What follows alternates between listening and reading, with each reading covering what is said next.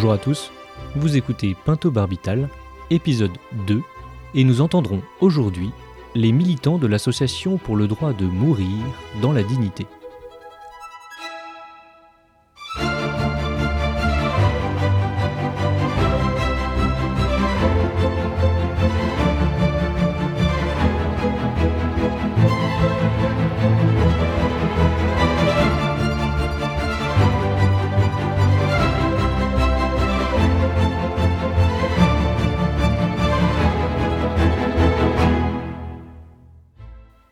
Le jeudi 2 novembre 2023, une bonne vingtaine de militants de l'Association pour le droit de mourir dans la dignité se sont réunis dans le soir d'automne à Lyon comme dans une quarantaine d'autres villes.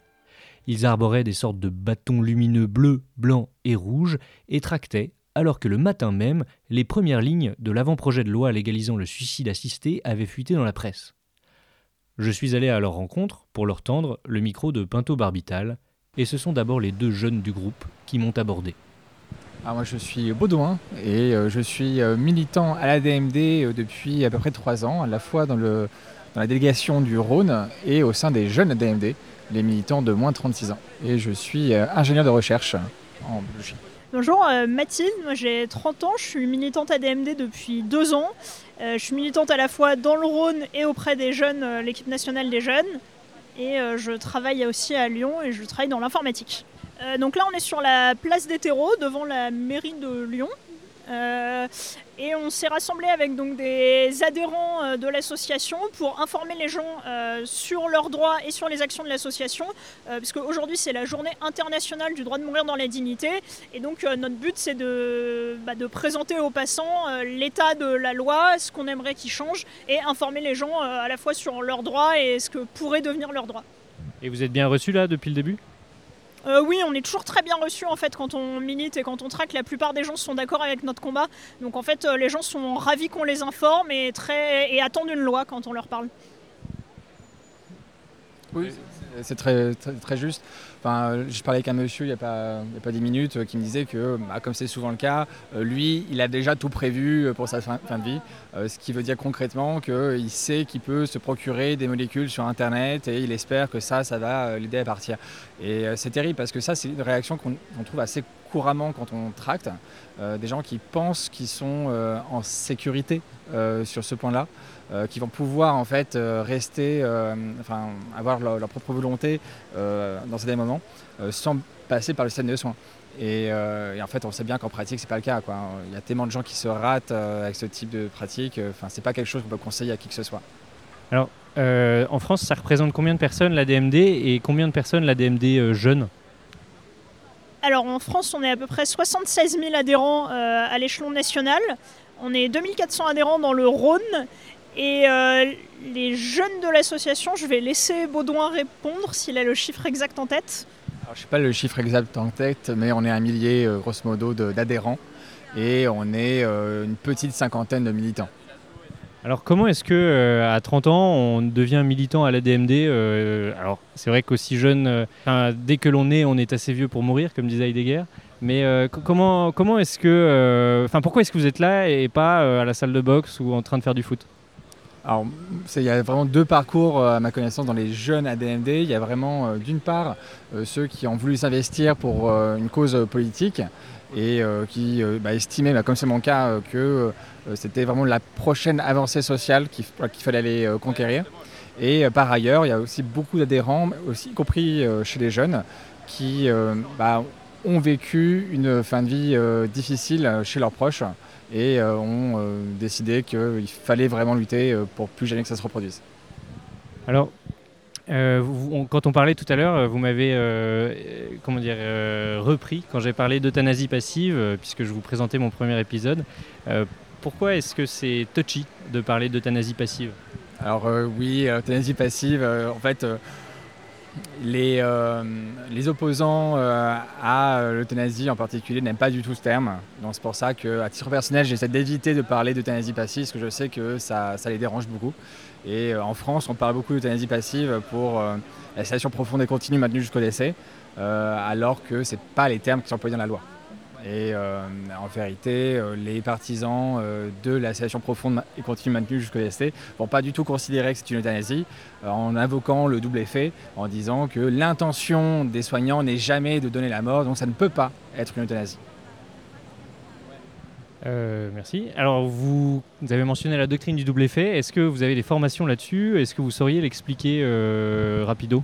Ah, Alors, j'ai pas de formation là-dessus. Euh, rapido, le double effet, c'est l'idée selon laquelle.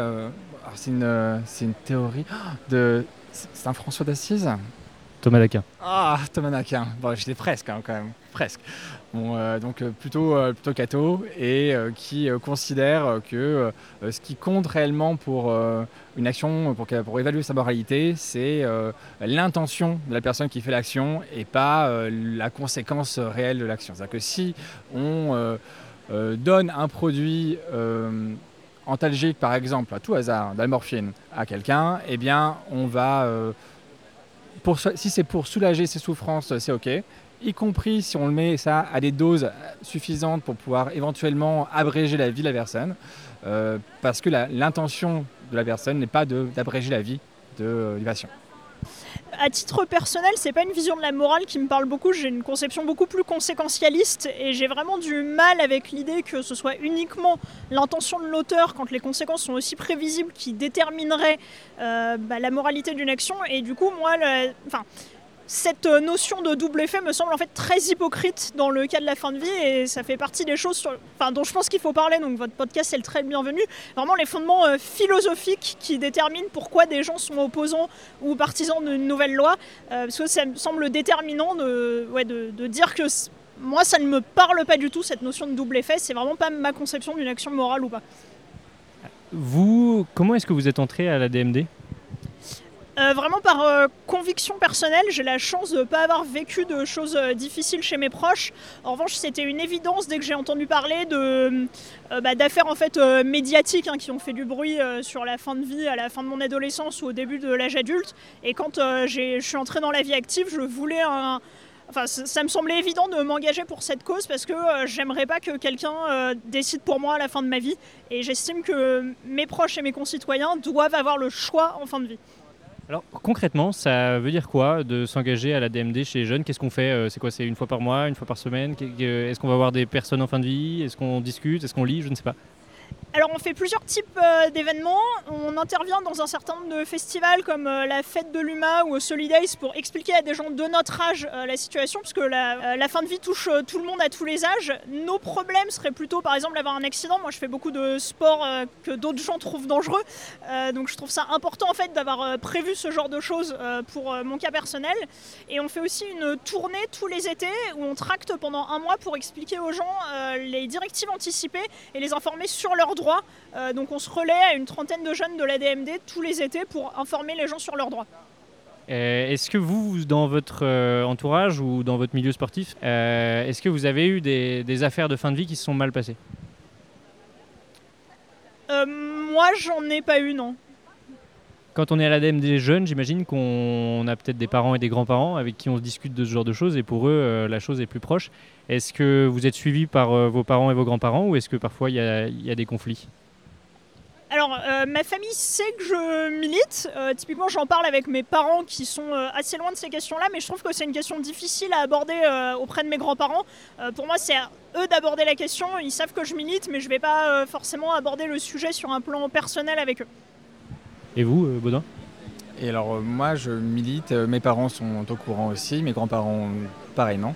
Et euh, en fait, quand je, depuis que je suis tout petit, mes parents m'ont euh, demandé de si étaient dans un coma ou quelque chose euh, qu'ils n'accepteraient pas, une situation qu'ils n'accepteraient pas, et eh bien que je mette fin à leur jour, donc quelque chose qui est totalement illégal. Donc ils voient d'un assez bon oeil que je milite pour changer la loi.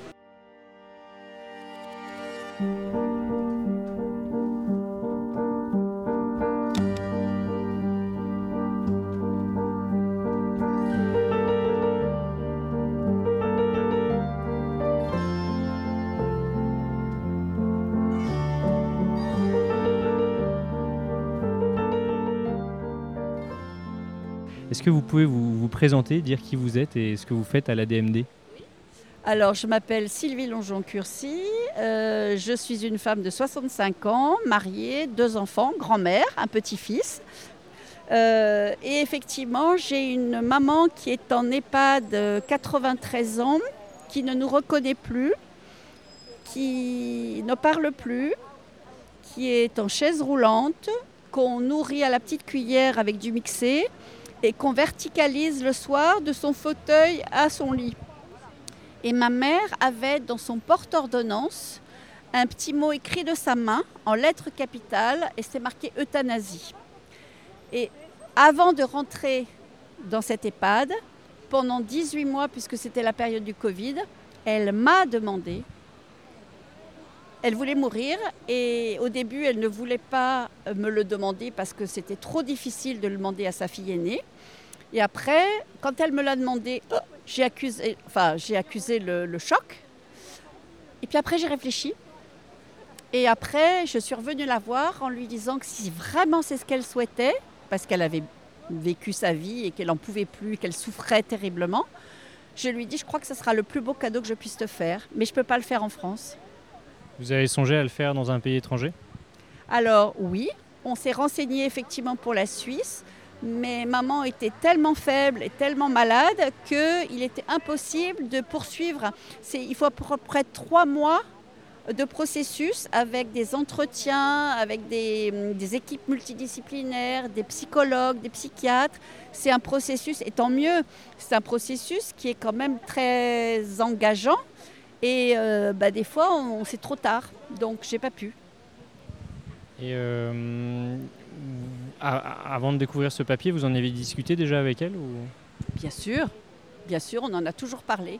Ça n'a jamais été tabou dans la famille et je crois que pour moi, ça a été un bel exemple et j'ai fait la même chose avec mon mari et mes enfants. Mon mari, il est là. Au début, il n'était pas euh, franchement euh, ouvert à cette thématique-là. Euh, c'est un peu comme tout le monde, hein, on met la tête dans le sable, on n'a pas envie parce que, voilà, on n'ose pas parler de la mort. Comme si ça allait nous faire mourir, alors que non. Mais par contre, je trouve ça intéressant de réfléchir si jamais on se fait renverser par un bus, qu'on est tétraplégique, qu'on a perdu sa conscience, qu'est-ce qu'on fait? Je trouve que c'est intéressant de se poser la question. Ça peut nous arriver à tous d'un jour à l'autre. Alors qu'est-ce que c'est concrètement que d'être responsable local de l'association pour le droit à mourir dans la dignité? Je suis pharmacienne de formation, donc j'ai toujours travaillé dans la santé. Et, euh, ben c'est en gros de décliner la stratégie de l'association au niveau local, c'est-à-dire faire connaître l'association, c'est organiser euh, des hum, réunions annuelles avec tous les adhérents, participer à des conférences. On a fait des débats avec le professeur Touraine et avec des personnes qui étaient non favorables à ce qu'on demande. Donc pour que les citoyens puissent avoir des arguments pour se faire leur propre opinion. Euh, des événements comme ça, aujourd'hui, le 2 novembre, parce que c'est la journée mondiale du droit de mourir dans la dignité. On a une permanence aussi tous les premiers mercredis de chaque mois, de 15h à 17h30, où n'importe quelle personne qui passe par là, c'est à la ficelle à la Croix-Rousse, peut venir discuter avec nous, échanger sur le sujet, prendre des informations. Euh, qu'est-ce qu'on fait encore euh, lundi, je vais aller dans une coopérative de retraités à Vaux-en-Velin à leur demande, parce qu'ils ont voulu que je vienne à leur assemblée générale pour leur parler de l'association. Donc euh, je suis souvent très sollicitée. Et euh, nos jeunes aussi, parce que euh, eux, ça va être plutôt le milieu étudiant, c'est discuter avec les jeunes, parce que ça n'arrive pas qu'aux vieux. Est-ce que vous pourriez juste décrire très concrètement ce que vous tenez à la main et pourquoi alors, ce que je tiens à la main, euh, oui, ce petit bâton lumineux, je les avais effectivement acquis l'année dernière. Parce que nous, pour le 2 novembre, nous avions fait une marche lumineuse où on descendait de la mairie du 4e où l'association est hébergée pour venir devant ces bels hôtels de ville. Et normalement, l'idée, c'était que euh, nous souhaitons pouvoir éteindre notre propre lumière. Donc ça, ça représentait la vie. Et à un moment donné, L'idée, c'est qu'on l'éteignait pour dire, ben voilà, à un moment donné, on veut pouvoir tirer notre révérence quand ce n'est plus ce qu'on appelle, nous, de la vie. C'est biologiquement parlant, euh, effectivement, ça marche encore, mais voilà. Donc, et du coup, cette année, on s'est dit, comme ils étaient bleu, blanc, rouge, parce que je m'étais trompée dans ma commande, au lieu qu'ils soient blancs, ils étaient bleu, blanc, rouge, bah, j'ai trouvé que c'était bien, puisqu'on attend la fameuse loi, euh, le modèle français. Alors, je les ai ressortis, et puis euh, voilà. Donc, ça symbolise notre attente de la nouvelle loi française. Un jeune garçon tout à l'heure qui a demandé si ça avait un rapport avec l'extrême droite. Et alors, c'est un rapport avec l'extrême droite? Ah non, pas du tout. Vous êtes euh, adhérent euh, depuis euh, longtemps? Adhérent depuis 7, ou 8 ans, je crois, oui, voilà. Je m'appelle Jean Barbier, j'ai bientôt 94 ans. Je suis en bonne santé, mais, mais, effectivement, ce qui me fait peur, c'est de rester handicapé après un AVC, après un accident. et je voudrais que on m'aide à mourir euh, si je ne peux pas le, faire moi-même. Voilà. Vous avez une espèce de peur de, cet état euh, de, fin de vie ou pas? C'est pas la mort qui me fait peur, c'est justement d'être entre la vie et la mort, d'être un légume pendant je ne sais combien de temps. Parce que j'ai un corps qui est assez solide, donc voilà.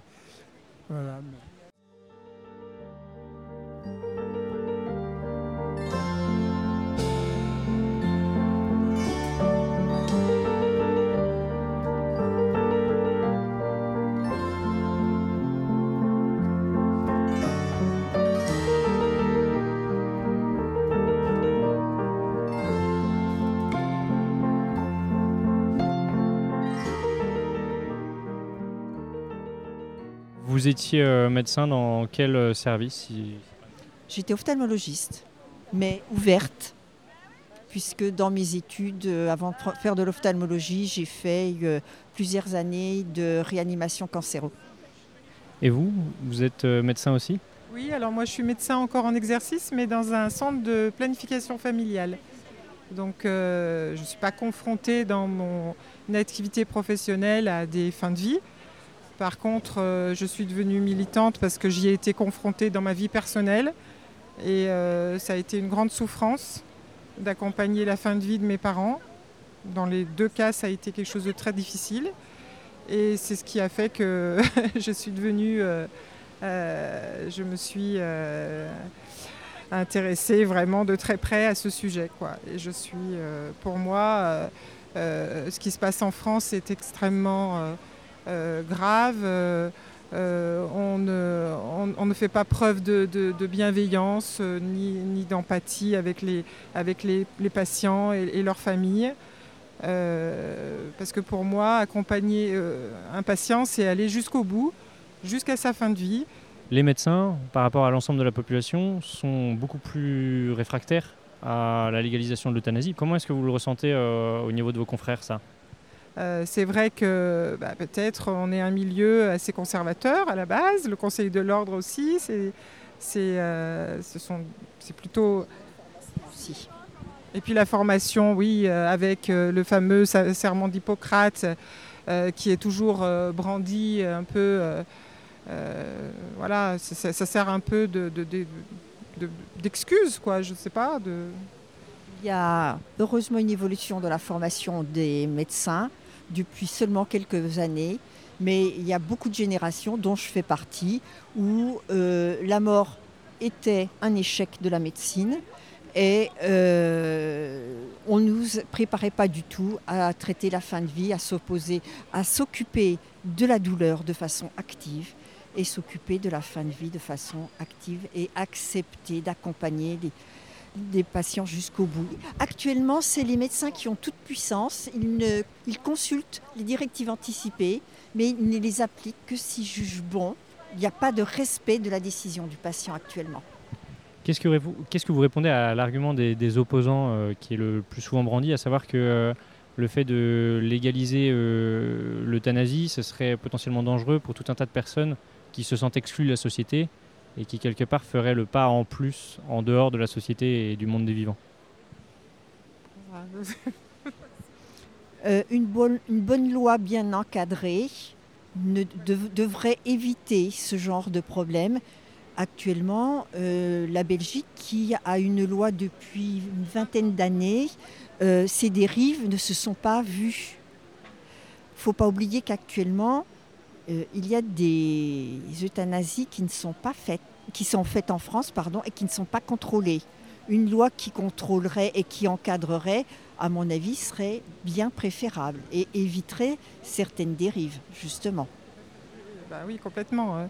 L'exemple de, la Belgique est tout à fait euh, euh, satisfaisant. Enfin, elle a fait ses preuves depuis 20 ans, la loi. Il n'y a pas de dérive, c'est pas vrai. Il y a des gens qui racontent des- des choses euh, infondées pour, euh, pour faire peur. Et, et voilà, c'est. En 2014, la Belgique a étendu sa loi aux enfants. Pour vous, c'est légitime?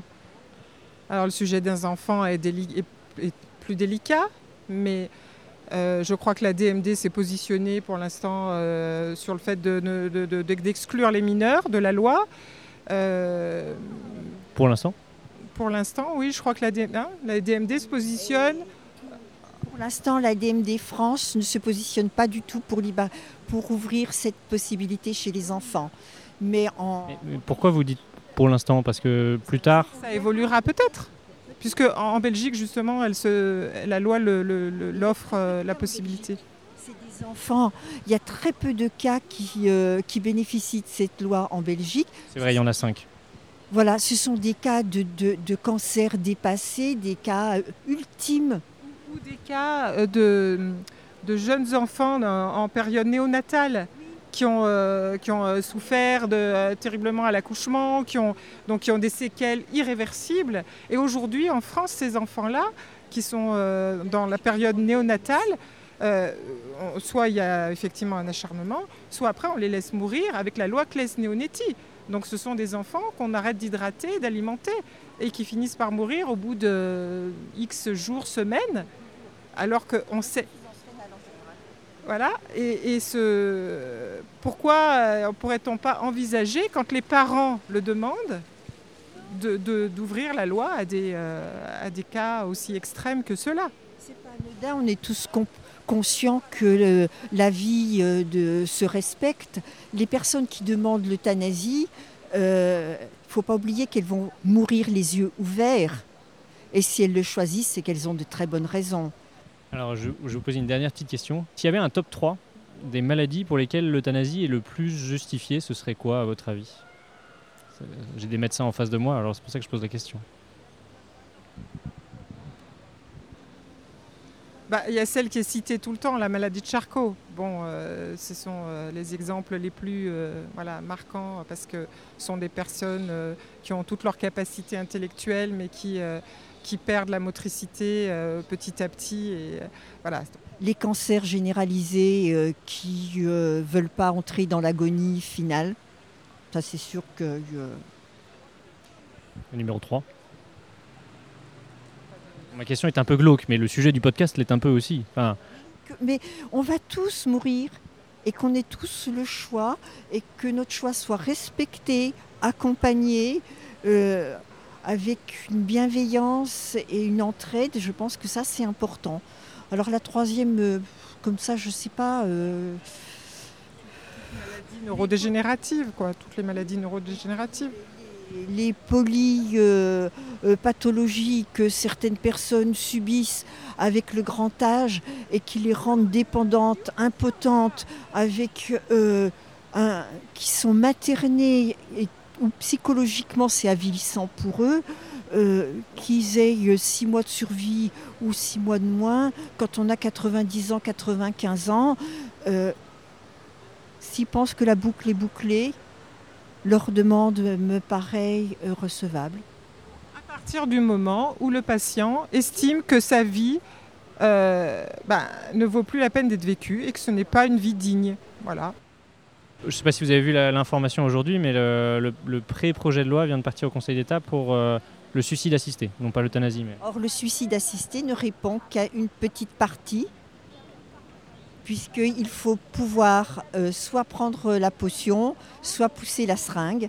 Et euh, il y a des cas où cette loi ne pourra pas être appliquée. Euh, je pense les personnes qui, pour une raison ou une autre, sont dans le coma. et qui avaient demandé par leur directive anticipée qu'elles ne voulaient pas rester dans le coma. Les personnes comme les maladies de Charcot qui ne pourront plus pousser sur la seringue ou prendre la potion. Donc cette loi, une fois de plus, n'est qu'encore qu'une demi-loi. Si demain la loi légalisait le suicide assisté, il faudrait qu'il y ait des médecins qui prescrivent le, enfin, oui, le, poison, le produit létal. Oui. Est-ce que vous le feriez sans problème? Si euh, la loi l'autorise, oui. Après, euh, prescrire et puis se débarrasser du problème, comme il semble que euh, il se soit envisagé, hein, les dernières informations qu'on a, ça serait une orientation vers une loi de ce type, comme elle est, comme elle est pratiquée déjà en Oregon, je crois, aux États-Unis. Donc en fait, l'idée, c'est de faire une prescription euh, le, patient se retrouve avec euh, le produit létal euh, en main et se débrouille tout seul pour la suite. Bah, nous, on considère que ce n'est pas une bonne solution. C'est d'abord, il y a besoin d'un accompagnement jusqu'au bout par un professionnel de santé. les gens qui sont livrés à eux-mêmes, ça ouvre la porte à plein de possibilités aussi de dérives. Euh, parce que en fait les gens après ils le prennent ou ils le prennent pas. Euh, il y aurait euh, déjà eu des problématiques de, trafic de produits aux États-Unis dans ce cadre-là. Donc ce ne serait pas du tout une bonne solution. Ce serait même carrément contraire à tout, quoi, de, développer un, espèce de, trafic de produits létaux vraiment un accompagnement bienveillant, attentif, contrôlé. D'ailleurs, euh, pour euh, prescrire, normalement, il y aura au moins euh, deux médecins successifs qui confirmeront le, recevable. recevable du patient et accompagner ces, ces, patients. On ne peut pas les laisser comme ça. Je pense que c'est légitime, enfin c'est humain d'être là, présent pour aider ces patients. C'est un soin jusqu'au bout.